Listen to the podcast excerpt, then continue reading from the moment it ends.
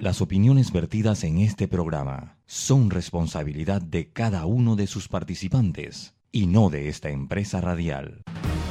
La información de un hecho se confirma con fuentes confiables y se contrasta con opiniones expertas. Investigar la verdad objetiva de un hecho necesita credibilidad y total libertad. Con entrevistas que impacten, un análisis que profundice y en medio de noticias, rumores y glosas, encontraremos la verdad. Presentamos a una voz contemple y un hombre que habla sin rodeos con Álvaro Alvarado por Omega Estéreo. Bienvenidos. Amigos, ¿qué tal? Tengan todos muy buenos días, bienvenidos. Estamos ya en este su programa Sin Rodeos a través de Omega Estéreo.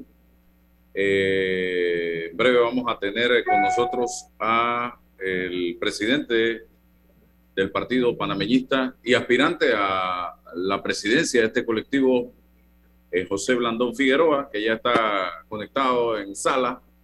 Y como todos los días, el licenciado César Ruilova con nosotros. Antes de comenzar la conversación con eh, señor Blandón, a quien lo invitamos también a participar de este tema, porque me imagino que tiene mucho que decir eh, de ambos.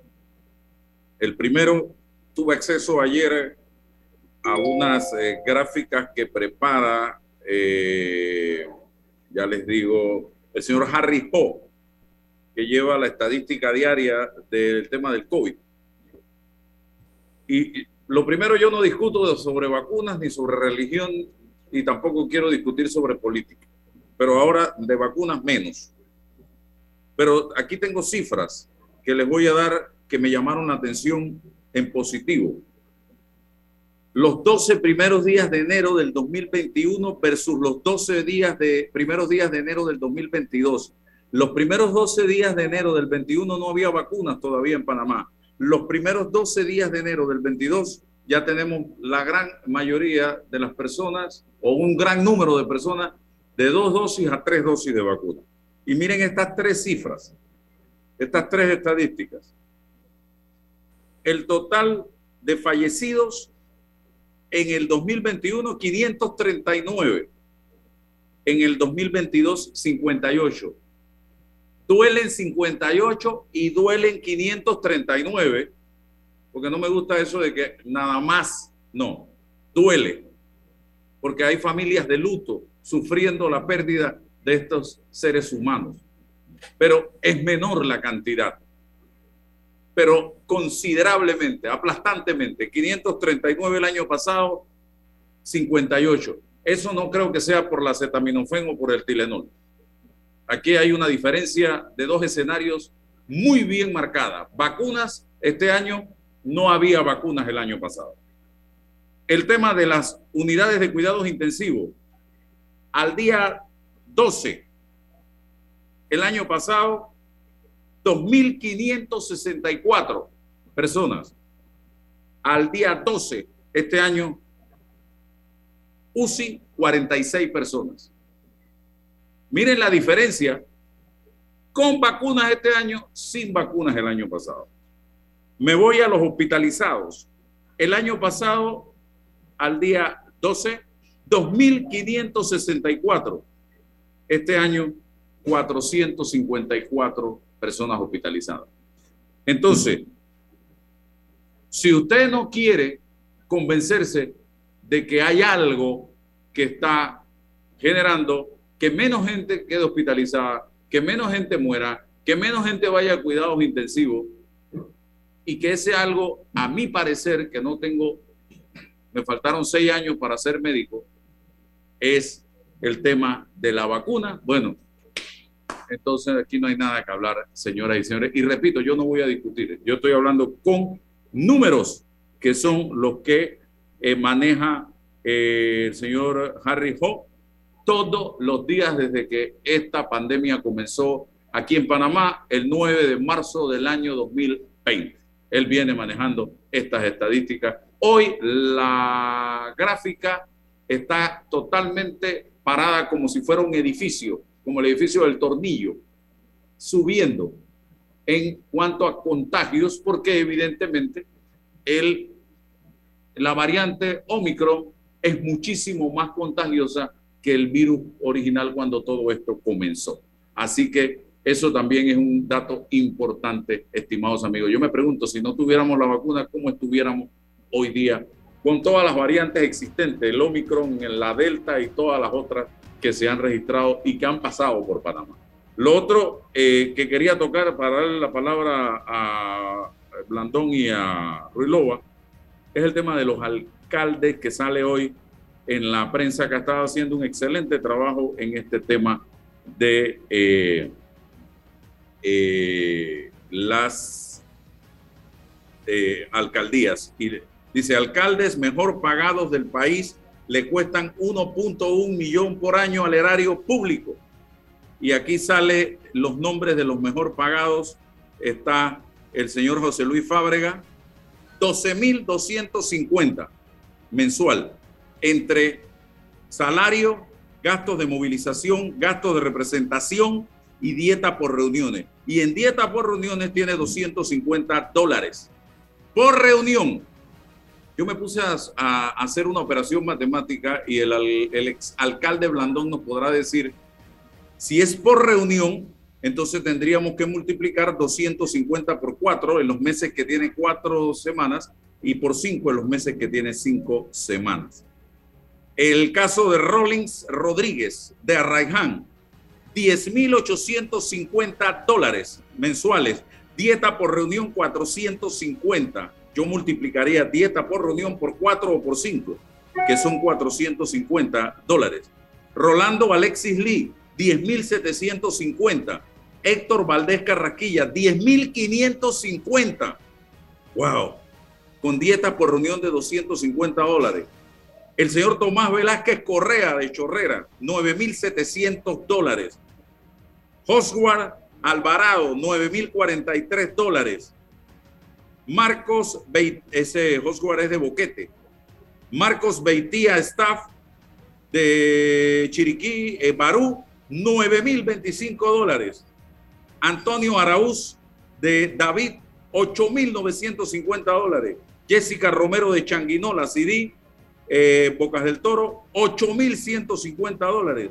Samit Sandoval de Santiago, 7.350 dólares. Aquí están los 10 alcaldes mejor pagados en una especie de isla de pobreza con tantas necesidades en su distrito en un mar de riqueza, isla de riqueza en un mar de pobreza, es lo que tengo que decir. Señor Blandón, bienvenido.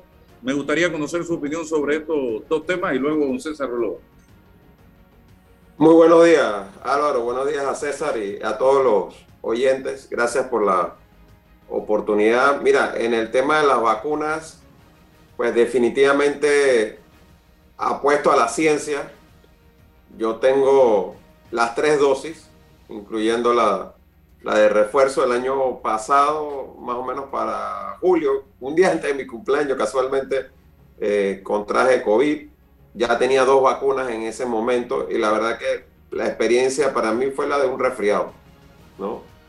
Lo pasé en mi casa, no tuve, ni siquiera perdí el sentido del gusto ni nada, que para mí hubiese una tragedia eso. Pero entonces realmente sí creo que, es importante que la gente se vacune y ahí están los datos muy concretos que tú has mencionado, Álvaro. Y yo, yo te digo, recordemos hace un año atrás, no estamos hablando de 40, 50 muertos al día. Hace años atrás cuando no había vacuna y los, los hospitales llenos, la unidad de cuidado intensivo también. Hoy en día estamos hablando de casos, ayer fueron casi 7 mil contagios y eso definitivamente que preocupa. Pero no ves a los hospitales llenos, no ves a la UCI llena, no ves decenas de muertos cada día. Y eso hay una única razón, la vacuna. Entonces, sí hay que ser muy enfático en eso y quienes somos, por decirlo así, líderes de opinión, tenemos que utilizar espacios como este para promover que aquel que no se ha vacunado lo haga, porque lamentablemente uno se encuentra, y uno que, por lo menos yo que estoy en política y hablo con, con gente, me encuentro con gente que todavía está necia, que no se quiere vacunar, con el miedo de la, de la vacuna y, y, demás, o que se puso una vacuna y no sabe si ponerse la otra, o no sabe si ponerse la de refuerzo. Yo sí creo que hay que apostar a la ciencia. con respecto a ese tema. Con respecto al otro tema, eh, primero tengo que señalar para dejar claro, cuando fui alcalde, el salario que yo recibí mensualmente fue de 7.500 dólares. Por lo menos en la alcaldía de Panamá, el alcalde no cobra por, por sesiones del Consejo Municipal. Los que cobran por sesiones del Consejo Municipal son los representantes en la alcaldía de Panamá. Por lo cuando yo fui alcalde. Cuando estaba usted. yo no sé si eso ha cambiado ahora. A mí se, sí se me informó en ese momento que yo podía eh, asignarme gastos de movilización hasta de 4 mil dólares mensuales en aquel entonces. Y sí les dije que, que no, que yo no encontraba que eso estaba bien, que ya de por sí ganaba bien con los 7.500 y no me asigné y nunca cobré gasto de movilización en los cinco años que fui acá. Lo que tengo entendido ahora, por lo que está saliendo en la noticia, es que mi sucesor, el alcalde Fábrega, que de por sí es un hombre con recursos propios, sí está cobrando los gastos de movilización y que está cobrando no cuatro, sino cinco mil dólares mensuales de gasto de movilización, lo que lleva su salario a 12 mil dólares mensuales. Y eso me parece a mí que sobre todo ahora, en, una, en un contexto de crisis económica, de baja en las recaudaciones fiscales y del municipio, que hoy recauda menos de lo que recaudaba cuando yo era alcalde, que encima de todo eso, que con un nivel de desempleo alto, entonces se haya subido el salario casi que doblado, porque si tú ganas 7.500 y te aumentas 5.000, es casi el doble. Entonces eso, eso no tiene ningún tipo de, de justificación, es una burla a la ciudadanía que está pagando impuestos a la alcaldía de Panamá. Permítame hacerle una pequeñísima corrección. No son 12.000, son 12.250 lo que gana este caballero esto 12.250. Pero explíqueme de dónde sale gastos por dieta por reuniones. Entonces, si supuestamente el alcalde no cobra por reuniones del consejo dieta, sino los representantes, ¿de ¿a qué reunión se referirá? Digo, la, verdad que no tengo idea. Yo, hasta donde yo sé, nosotros en el periodo nuestro no se cobraba por eso los representantes de corregimiento cobran 600 dólares por reunión del consejo, ¿no? Y como tú dices, son un promedio de cuatro reuniones por mes, son 52 semanas al año. Eso forma parte del salario de los representantes de, corregimiento, ¿no? Pero el alcalde no, porque el alcalde, como por decirlo de alguna manera, como autoridad ejecutiva, eh, él no está obligado a ir a la reunión del consejo. Va porque es una costumbre ir. Los representantes sí. Y antes, cuando ellos no recibían un salario fijo muy grande, porque antes los representantes ganaban 1.500 dólares eh, al mes y ya más la dieta por reunión. Entonces esa dieta era la que, como quien dice así, redondeaba el salario de los de los representantes, pero ahora sí los representantes también cobran gastos de movilización y cobran eh, otros otros ingresos que un representante en el Distrito de Panamá también gana bastante bien.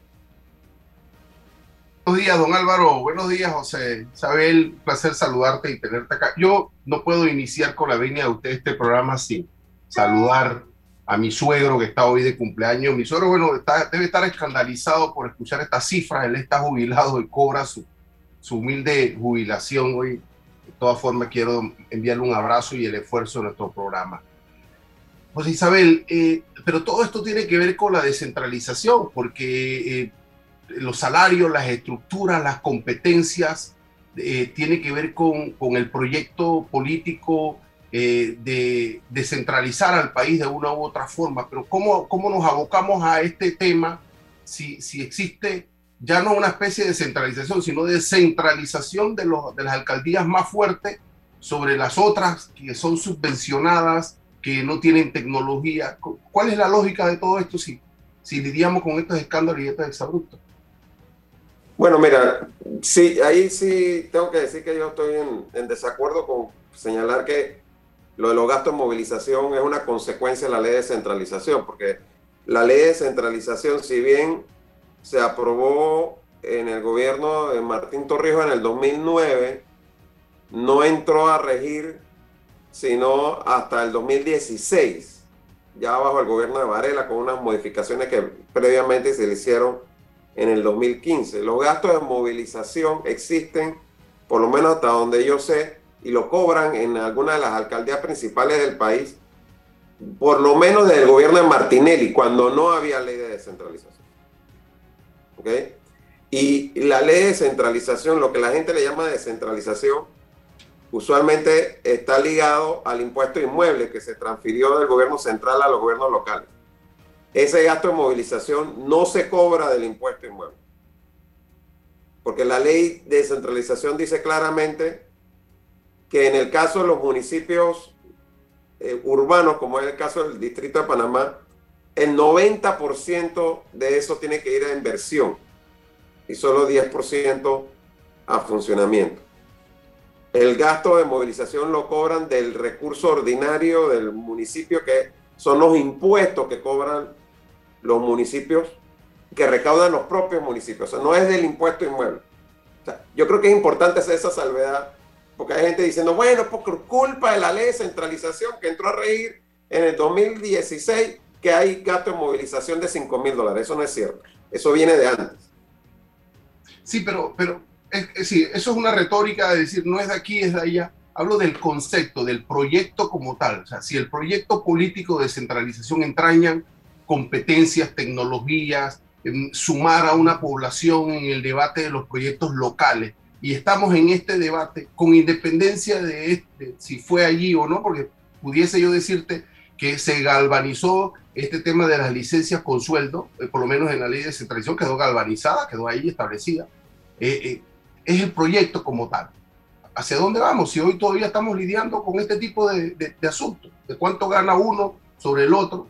No, sé si me expliqué la pregunta. no, yo, te explica, pero yo lo que te diría en, en, todo caso es que eso definitivamente que no le hace bien a la imagen de los gobiernos eh, locales y es un tema que hay que abordar, eh, pero no deslegitima la necesidad de que el país se descentralice. Porque al fin y al cabo, los grandes escándalos de corrupción que se han dado en este país no se han dado en los gobiernos locales, los grandes escándalos de corrupción se han dado desde el gobierno central. Entonces, porque hay una situación como esta, querer decir que no se justifica pasarle más recursos a los gobiernos locales porque lo van a usar mal, no me parece que es una justificación.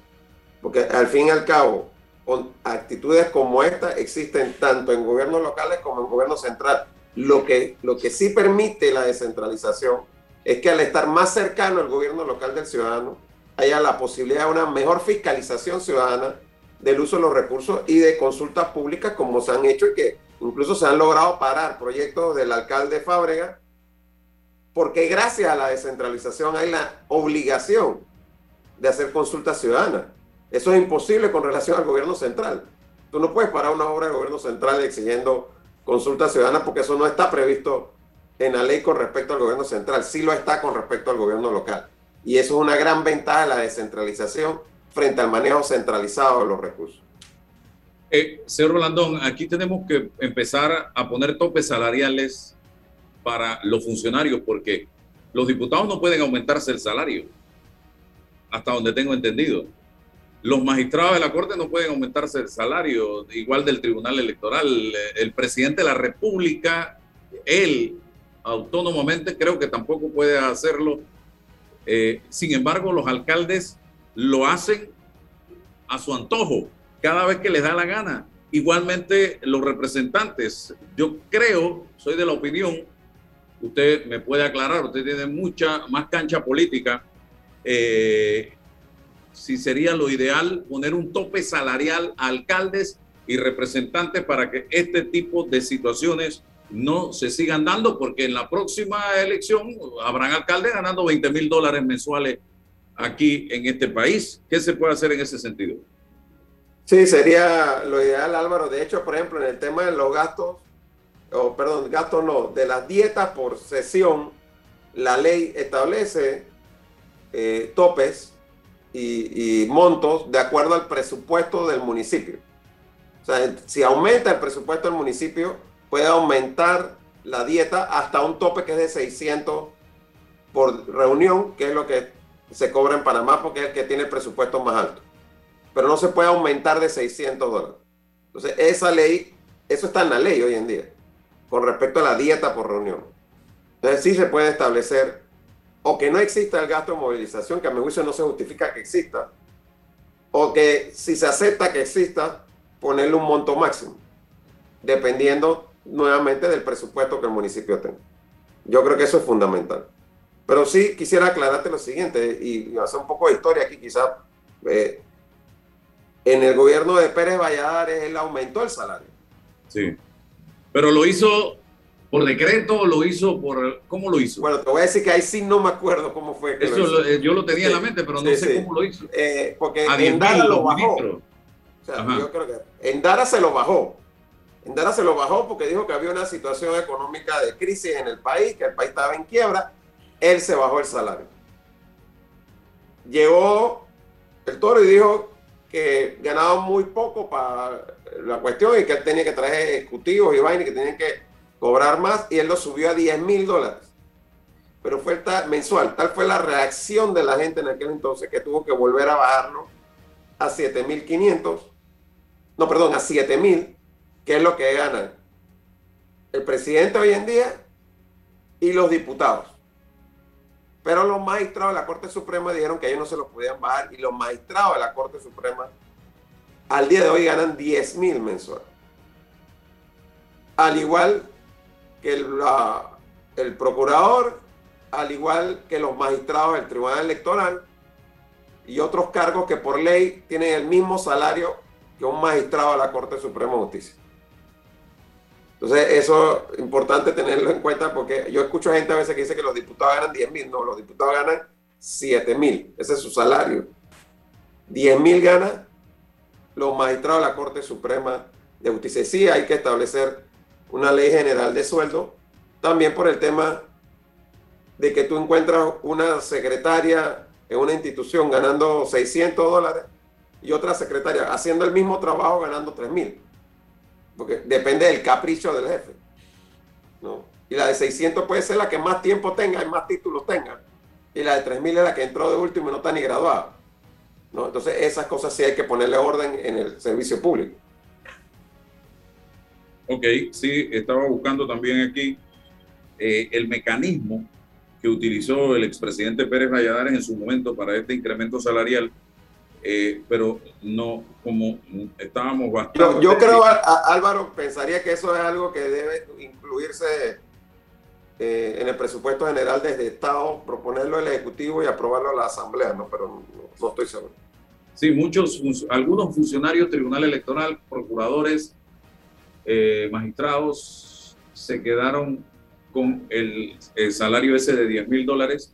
Sin embargo, los ministros de Estado sí eh, bajaron a 7.500 en ese momento. Yo recuerdo claramente esa discusión que se dio en ese entonces. Pero bueno, vamos a ver qué pasa. La noticia está en caliente. Eh, a ver qué sucede y si hay algún tipo de iniciativa para, eh, a través de la Asamblea, que lo dudo, porque aquí hay una mancuerna muchas veces, se pueda corregir esto que está sucediendo porque estamos viviendo momentos o coyunturas muy difíciles en muchas regiones del país, muchas en estas áreas donde los alcaldes hoy ganan este montón de dinero para que ellos ahora se aumenten el salario de esa manera y con estas figuritas que están utilizando, estimados amigos. Yo creo que lo primordial ahorita es la creatividad para ver cómo combatimos el problema de la pobreza,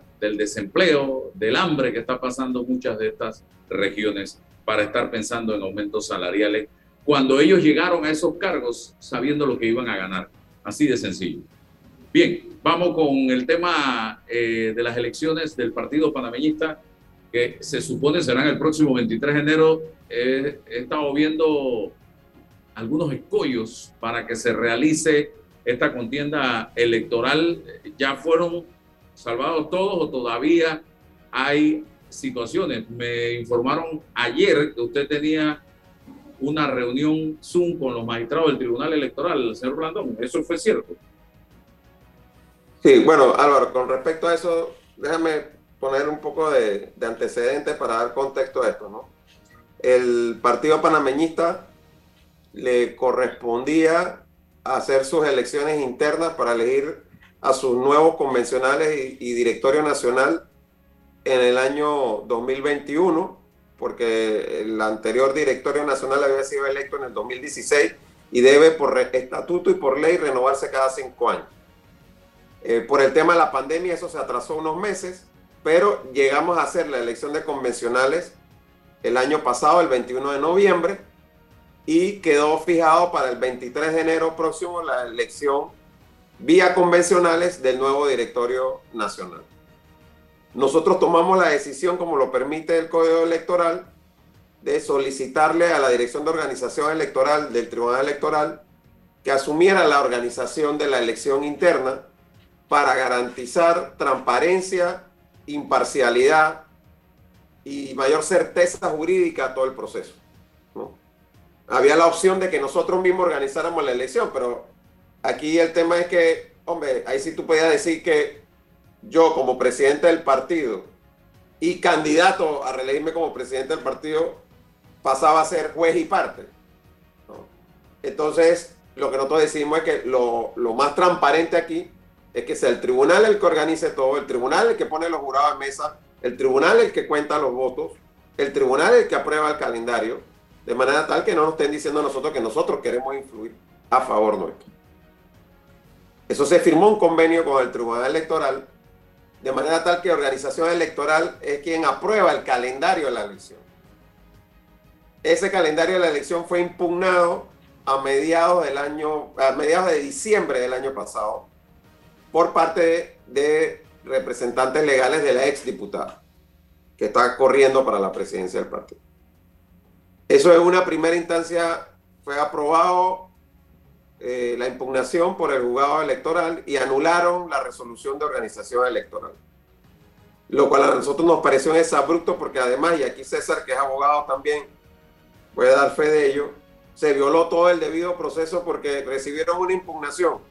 No nos corrieron traslado a nosotros y la resolvieron, como decimos los abogados, y no ida aparte, sin escuchar a la otra parte y apelamos esa decisión como partido y los magistrados del Tribunal Electoral el viernes pasado nos dieron la razón, revocando la decisión del juzgado de primera instancia y devolviendo el proceso a su punto de origen para que se nos corriera traslado. ¿Eso qué significa, Álvaro? Ya en palabras eh, que pueda entender el, el, ciudadano, que todavía la impugnación no se ha resuelto. Entonces, eh, estaba el tema sobre el tapete de que para que esa impugnación se resuelva va a tomar quizás dos o tres semanas más y quedaba la duda entonces se hace la elección sin que la impugnación se resuelva o no. Nosotros lo que le hemos estado diciendo a los magistrados del Tribunal Electoral es, en todo caso, esto no es responsabilidad del partido, porque nosotros le dimos a ustedes la responsabilidad de organizar. Y fue un juzgado electoral el que falló mal y demoró todo el proceso de la impugnación habiendo fallado mal, porque la impugnación se presentó a mediados de diciembre y estamos a mediados de enero y todavía no hay solución, pero no hay solución, no hay decisión por culpa del juzgado, no por culpa nuestra. Entonces, eh, sí se está considerando variar la fecha. Además, ha habido un, un aumento en los casos de COVID aunque no es grave en términos de, gente en cuidado intensivo, de todas maneras, nosotros no queremos que la gente se esté enfermando de COVID. Así que este, se está evaluando eso, Álvaro. Todavía no hay una decisión final por parte del partido. No hay eh, una decisión del Tribunal Electoral de anular el proceso. Creo que eso quede claro. En todo caso, lo que podría ocurrir es que se posponga por un par de semanas la fecha de la elección, pero todo lo que se ha hecho hasta ahora de las postulaciones, los sorteos, todo eso quedaría en pie. Bien. La, a esto que usted plantea se suma eh, el malestar expresado ayer precisamente en las redes sociales por uno de los candidatos eh, a la vicepresidencia, el señor Luis Ernesto Carles. Fue duro con ese eh, mensaje que lanzó en redes sociales, donde decía, te quitaste la camiseta del partido para conseguir el cargo que hoy ocupas y ahora te la vuelves a poner para apoyar los intereses de aquellos que en un pasado te nombraron. Con la democracia no se juega ni mucho menos se negocia, se defiende. Yo, que tengo un poquito de experiencia en estos temas, me puse a tratar de traducir al español este mensaje del diputado y candidato vicepresidente Luis Ernesto Carles y me parecía un bayonetazo a un magistrado del Tribunal Electoral nombrado en el gobierno de Varela. Eh, ¿Qué hay detrás de esto? Bueno, Álvaro, a mí no me gusta ser traductor. Yo creo que habría que preguntarle a, Luis Ernesto directamente qué, quiso decir. Lo que sí te puedo decir es que indudablemente hay un gran malestar dentro del partido, eh, porque eh, nosotros con la mayor buena fe y en el ánimo de asegurar, como dije, transparencia al proceso, hemos pedido que el Tribunal Electoral fuera quien organizara la elección. Pero hubo eh, muchos problemas en la votación del 21 de noviembre, no en el mismo desarrollo de la votación, sino luego al momento del conteo y la asignación de los escaños de convencional, porque el personal del Tribunal Electoral, a nuestro juicio, no estaba debidamente capacitado y cometía muchos errores que afortunadamente se pudieron corregir sobre la marcha. Y luego está este tema de que hay una resolución que es del Tribunal Electoral y un juzgado del Tribunal Electoral en un fallo dice que organización electoral se equivocó y ta, ta, y, y, le da una plomera a la organización electoral. No nos corren traslado nosotros que somos los afectados y pretendían anular todo. Entonces, nosotros lo que sí estamos diciéndole a los magistrados, señores magistrados, se supone que, que lo haga el tribunal es porque va a ser mejor a que lo haga el partido. Pero lo que no puede ocurrir es que lo hace el tribunal, el tribunal comete el error y el partido paga las consecuencias. Entonces, eso, para eso lo hacemos nosotros. Me explico, si yo voy a, si voy a pagar las consecuencias de algo que sea de un error mío, no de un error de otros. Entonces, eh, hay una teoría jurídica que no, eh, quizás un tema un poco técnico, pero César, que es abogado, puede quizás entenderlo a lo que me voy a hacer referencia de mejor manera, hay una teoría que se llama la teoría de los actos propios. Tú no puedes hacer responsable a otro de los actos que son tuyos. ¿no? Entonces, yo hago la cosa y tú pagas las consecuencias de lo que yo hice. No, no, yo soy el que, si yo me equivoqué, yo tengo que asumir las consecuencias de mi equivocación. Y las, y las pago yo, no las paga el otro. Organización electoral del Tribunal Electoral soy yo mismo. O sea, ahí no hay dos instituciones diferentes. Es correcto, es que eso es lo que nosotros planteamos. Oye, ustedes tienen que buscar cómo resuelven si es que se equivocaron en algo, su equivocación para efecto de ustedes, pero no, no decir, bueno, ay, sorry, me equivoqué. Bueno, tú pagas la consecuencia de mi error. ¿Pero por qué? Estamos, estamos viendo cosas extrañas en el tribunal, cómo manejaron lo de las reformas electorales, el tema del Partido Popular con el señor Brega, que primero fue una cosa, después ellos mismos echaron para atrás eh, la decisión.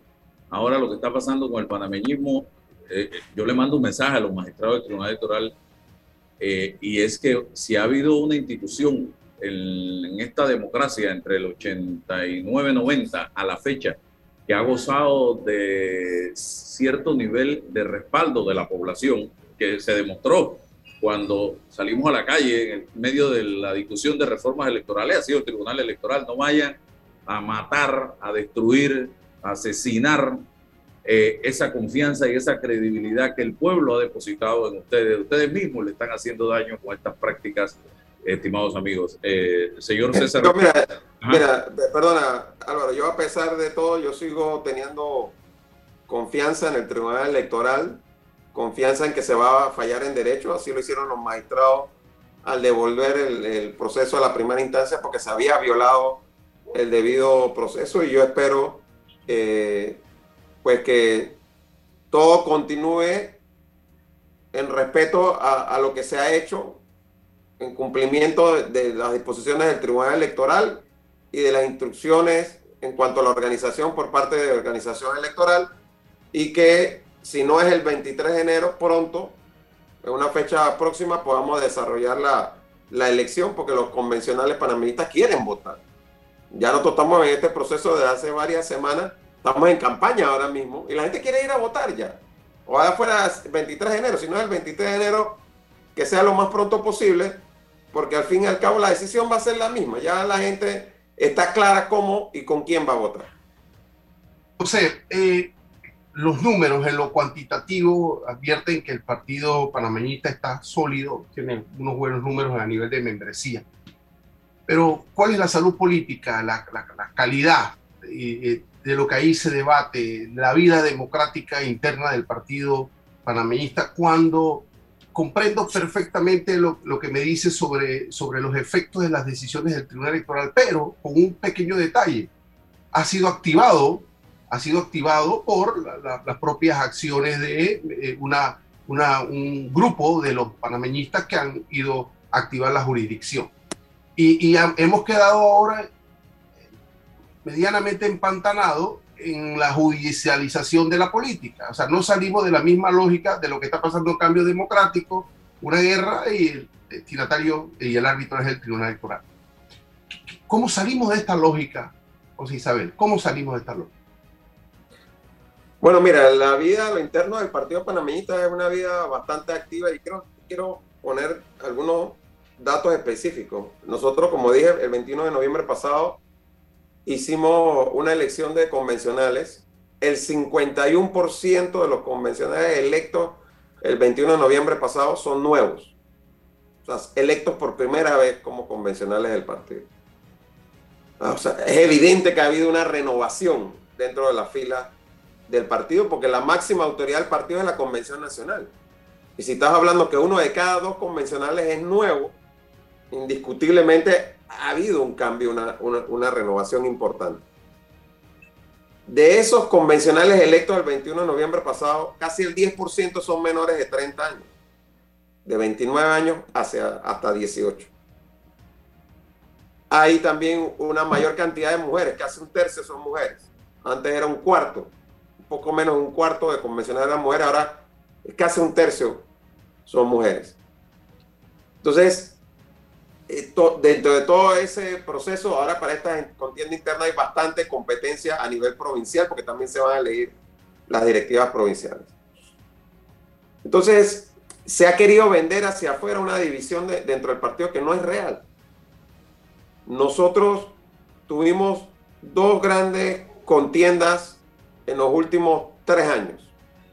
Las primarias del 2018 y la convención extraordinaria del 2019 en Penonomé después de perder las elecciones.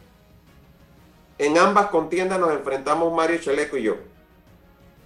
En enero del 2020 nos sentamos ambos y decidimos que no íbamos a seguir peleando. Y que por el bien del partido y del país, en última instancia, era mejor tener un panameñismo unido, trabajando en una misma dirección. Y empezamos a caminar desde hace dos años juntos.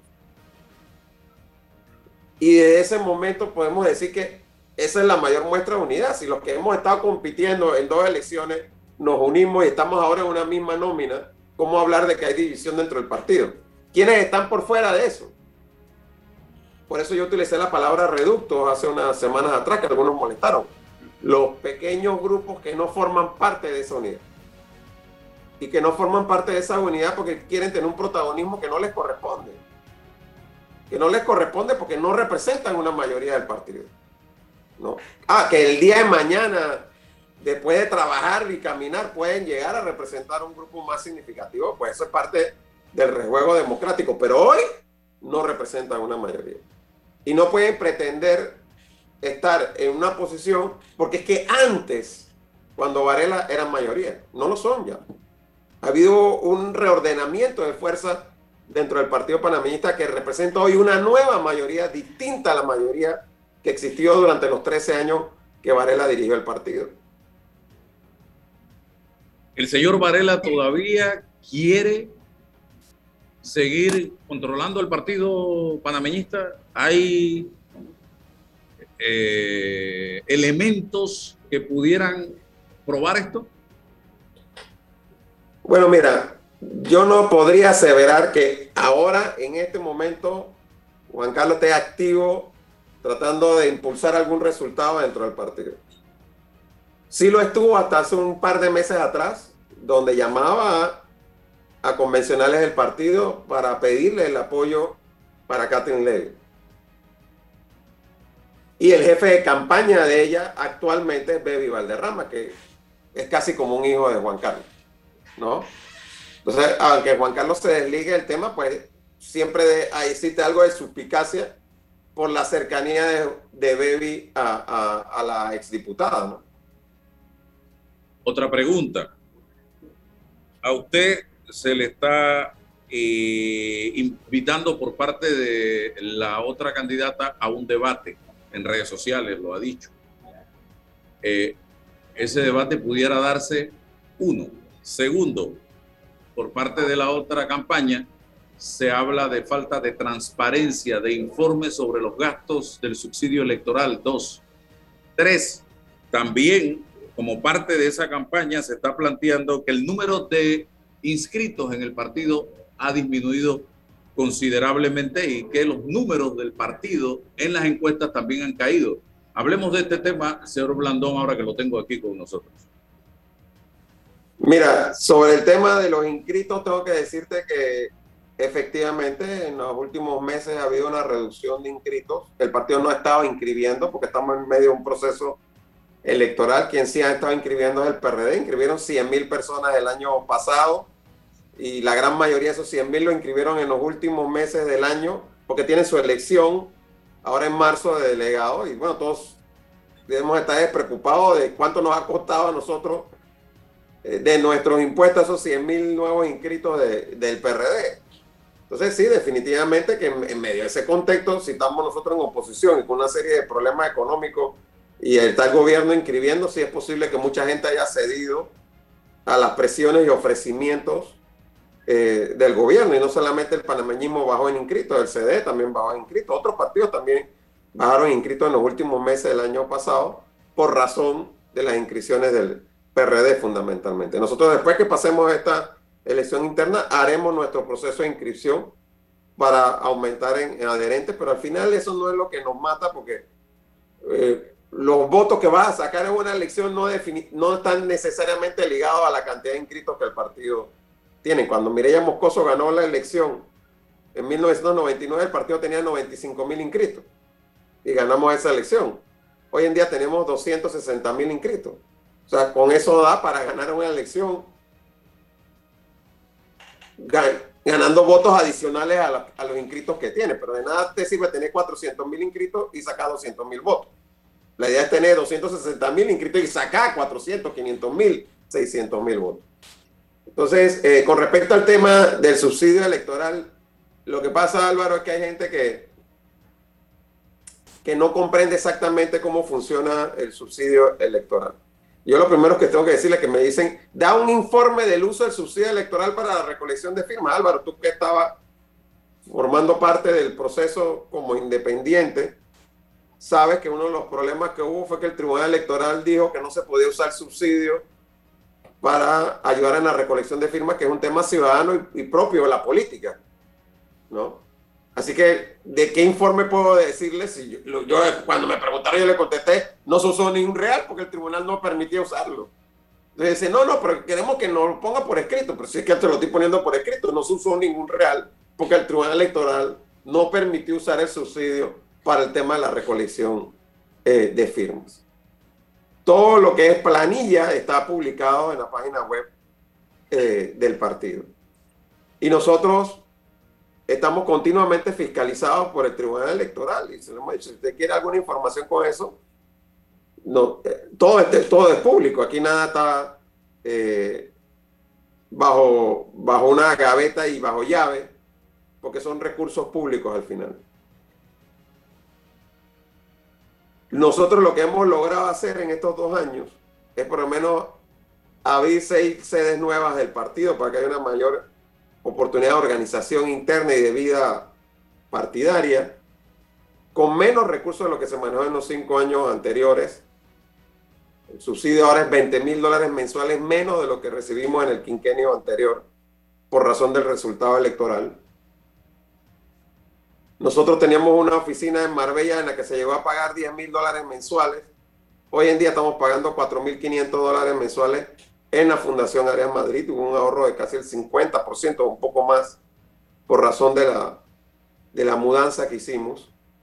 Asimismo, en, David teníamos una sede, pagamos mil mensual, ahora estamos pagando 600 en una sede mayor, con más espacio y que va eventualmente a ser propia del partido. O sea, hemos dado demostraciones de un mejor manejo, más eficiente, vamos a decirlo así, más eficiente del recurso para poder hacer más con menos. Así que nosotros no tenemos ningún problema en, dar informes sobre eso y lo hacemos continuamente en las redes sociales y en los grupos de WhatsApp eh, del partido. Con relación al tema de debate, mira, yo lo entiendo como parte de una estrategia. Cuando tú estás abajo en los votos, muy abajo en los votos, tú tienes que ver cómo llama la atención y tratar de traer al que está arriba a tu nivel y, ponerte a pelear con él a ver si ganas algo en eso. Y yo lo entiendo, pues, pero realmente estamos hablando de una elección de 1.500 convencionales con los que continuamente estamos hablando y que no están demandando ellos un debate, lo que ellos están demandando es que vayamos a la elección que votemos y que pasemos al siguiente paso, que es prepararnos para ganar las elecciones en el 2024. Ganar las elecciones del 2024, eh, el panameñismo aspira a ir con candidato propio. Sé que es muy prematuro hablar de este tema en este momento, o pudiéramos estar hablando de una alianza en la que el de la que el panameñismo pudiera formar parte en un momento determinado sin condiciones de ninguna naturaleza en este momento? Mira, el panameñismo entiende que es necesaria una alianza de oposición hacia el 2024. Nosotros aspiramos a encabezar esa alianza de oposición. Pero estamos claros que para encabezar esa alianza de oposición, en los próximos meses tenemos que hacer el trabajo y mejorar sustancialmente el posicionamiento del partido y de los candidatos del partido. Y para eso es que nos hemos puesto la tarea de hacer toda esta renovación de la dirigencia del partido lo más pronto posible para ya enfocarnos en el fortalecimiento del colectivo y de sus candidatos, porque no es solamente el tema de la candidatura presidencial, el tema de las candidaturas a diputados, a alcaldes, a representantes, hay que mejorar sustancialmente la oferta electoral eh, del partido y que esa oferta electoral simbolice esa renovación que hemos estado haciendo dentro del partido, que, que la ejemplifique, que realmente la gente pueda ver, oye, ahí se está viendo que hay un cambio importante en la oferta electoral del partido eh, panameñista. Y en eso estamos trabajando y queremos continuar trabajando en los próximos meses. O sea, alguien dijo que, que, la política es un deporte de contacto, o sea, que hay que rufiarse, hay que debatir, ¿no?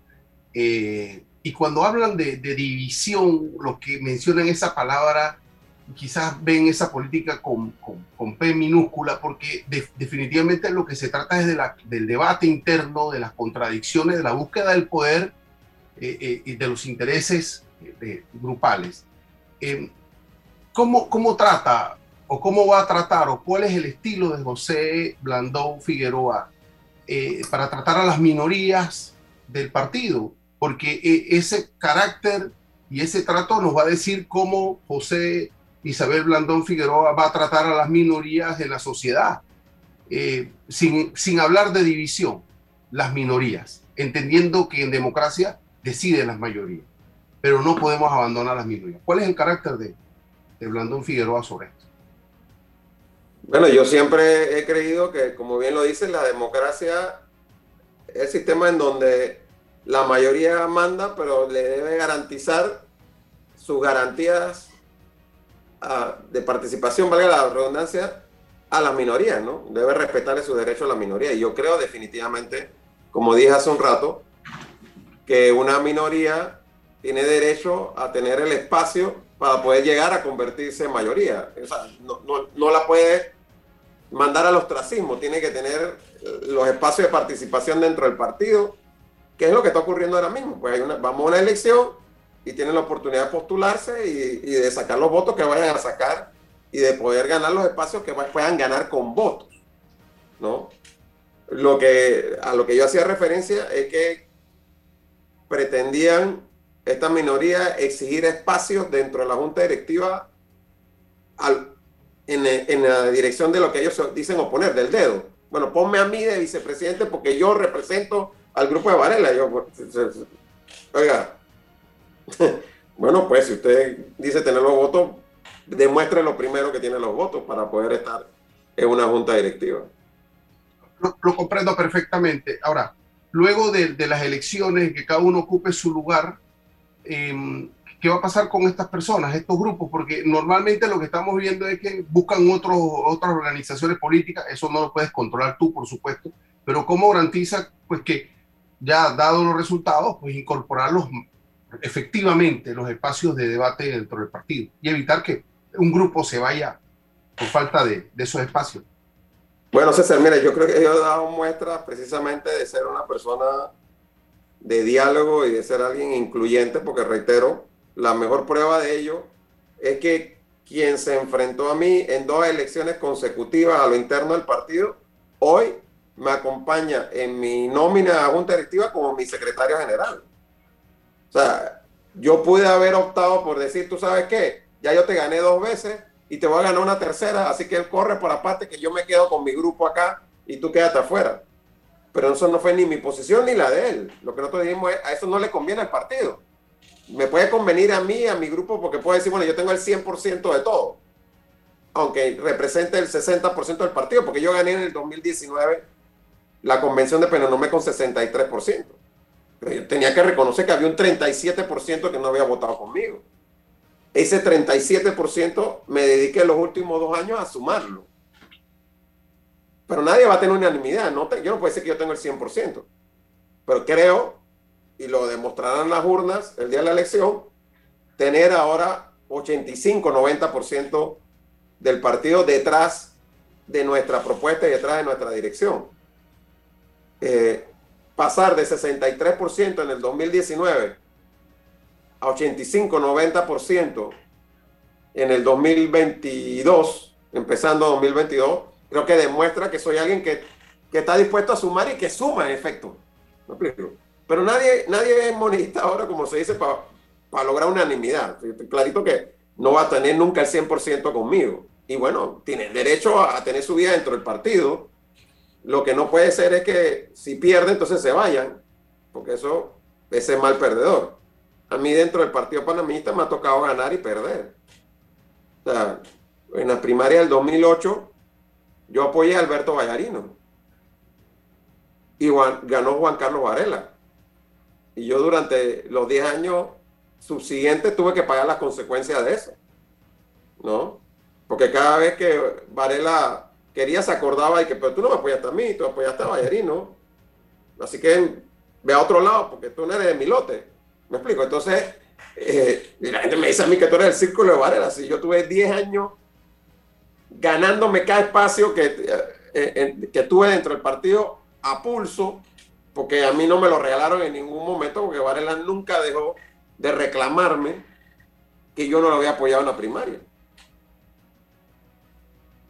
Señor Rolandón, ¿de dónde vienen los disparos? Hemos visto ataques constantes, sacando fotografías suyas, sacando audios donde, en breves palabras, planteaba la posibilidad de un indulto a el expresidente Martinelli en caso de que fuera condenado. Eh, esto lo hemos visto con una persistencia y constancia en las últimas semanas. ¿De dónde viene todo esto? Mira, pequeño resumen cronológico. Si tú buscas la cuenta de la diputada en Twitter, encontrarás que en noviembre todavía estaba publicando fotos conmigo, abrazada, no sé qué, que me quería mucho, que yo iba a ser presidente del partido y demás. Tan pronto decidió correr a la presidencia del partido, el discurso varió totalmente y yo pasé de ser su papá político y el, seguro presidente del partido a ser dictador, maltratador, etcétera, etcétera, etcétera, etcétera. Y empezaron los ataques en medios. Y yo responsabilizo directamente de ello a Bebe Valderrama, a su jefe de campaña, porque ese es el estilo de campaña de Bebe. Bebe no es alguien de hacer campaña de propuesta. Bebe es alguien de hacer campaña sucia, de hacer ataques. Y eso, eso es lo que está haciendo, lo que él sabe hacer. Bueno, entonces, en este momento, 23 de enero es la fecha tentativa para las elecciones del partido. Señor Blandón, ¿eso puede cambiar de un momento a otro o puede mantenerse? Todavía no hay nada seguro. Mira, eso existe una gran probabilidad de que cambie, debo decirlo. Eh, todavía estamos viendo con organización electoral de cambiar cuáles serían las alternativas, ¿no? Eh, así que, pero eso ya en esta semana, tan pronto como hoy o mañana inclusive, podría saberse, porque estamos esperando pues una, respuesta de organización electoral con respecto a, probables fechas y ver si eso es algo que, es aceptable para el partido. Bien, gracias, señor Blandón, por estar con nosotros en el día de hoy. un excelente día. Gracias, saludos. Saludos. Vive el encanto de la Navidad con una cuenta de ahorros. Abre hoy tu cuenta de ahorro navideño en Caja de Ahorros desde 5 balboas semanales y recibe dos semanas gratis al abrirla sin libreta. Consulta los requisitos para mayores y menores de edad en nuestra página web. No te lo gastes todo. Caja de Ahorros, el banco de la familia parameña. Ver términos y condiciones en www.cajadeahorros.com.pa. Cuando no hablamos en nuestro viaje en el metro, estamos respetando a los demás y cuidando nuestra salud. Tu silencio dice mucho. ¡Qué ingeniosa frase! Esta semana en Fantastic Casino, los mejores centros de entretenimiento de toda Panamá. Tenemos 5 boletos diarios gratis, más 1,750 en bonos por jugar. El cubetazo nacional a 7 más ITBM. Y el viernes 14, sorteos en efectivo y tiquetes promocionales con la presentación en vivo de Osvaldo Ayala. ¿Qué esperas? Ven ya a Fantastic Casino. Déjate llevar por la frescura del pollo melo. Panameño como tú. Déjate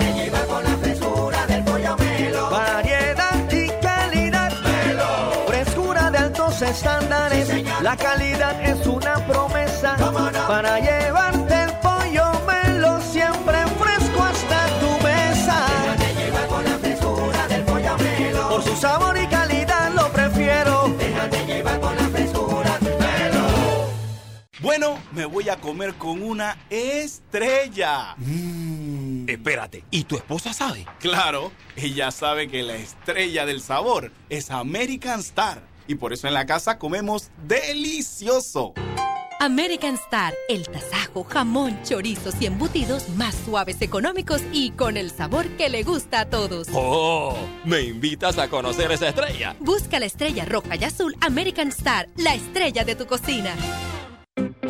Recuerda, si en el metro vas a viajar, mascarilla y pantalla facial siempre debes usar. Cuidándote, nos cuidamos todos. Esta semana en Fantastic Casino, los mejores centros de entretenimiento de toda Panamá. Tenemos 5 boletos diarios gratis, más 1,750 en bonos por jugar. El cubetazo nacional a 7 más ITBM. Y el viernes 14, sorteos en efectivo y tiquetes promocionales con la presentación en vivo de Osvaldo Ayala. ¿Qué esperas? Ven ya a Fantastic Casino.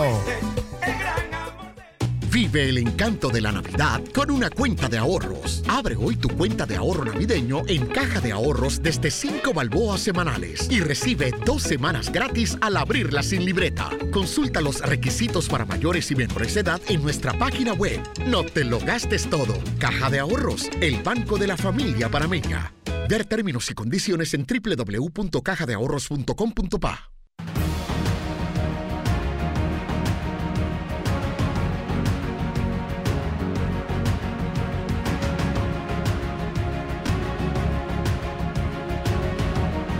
Ya para cerrar el programa, eh, me preocupa mucho el incidente que vi hace un par de días atrás en Llano, creo, no, en Parita.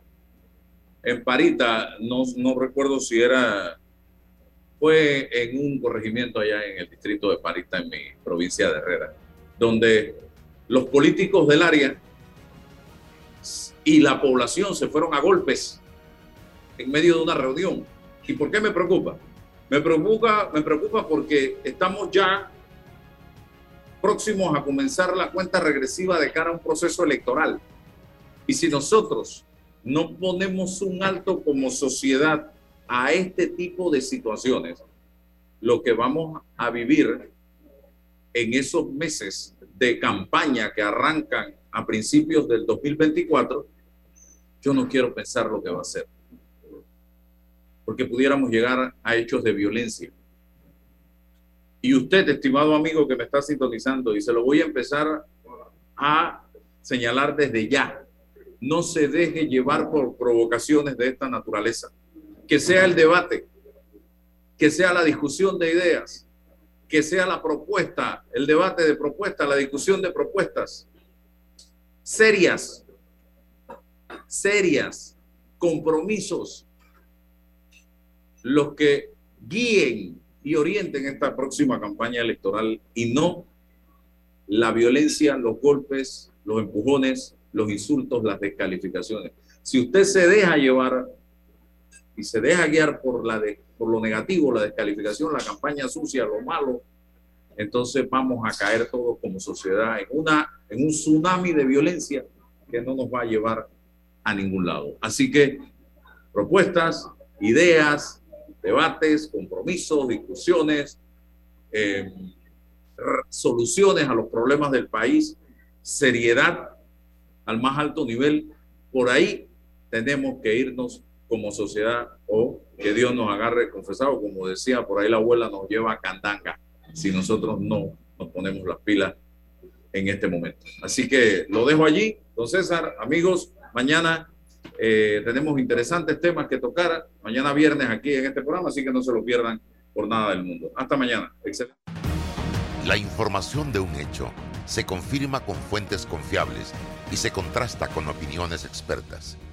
Investigar la verdad objetiva de un hecho necesita credibilidad y total libertad. Con entrevistas que impacten, un análisis que profundice y en medio de noticias, rumores y glosas, encontraremos la verdad. Presentamos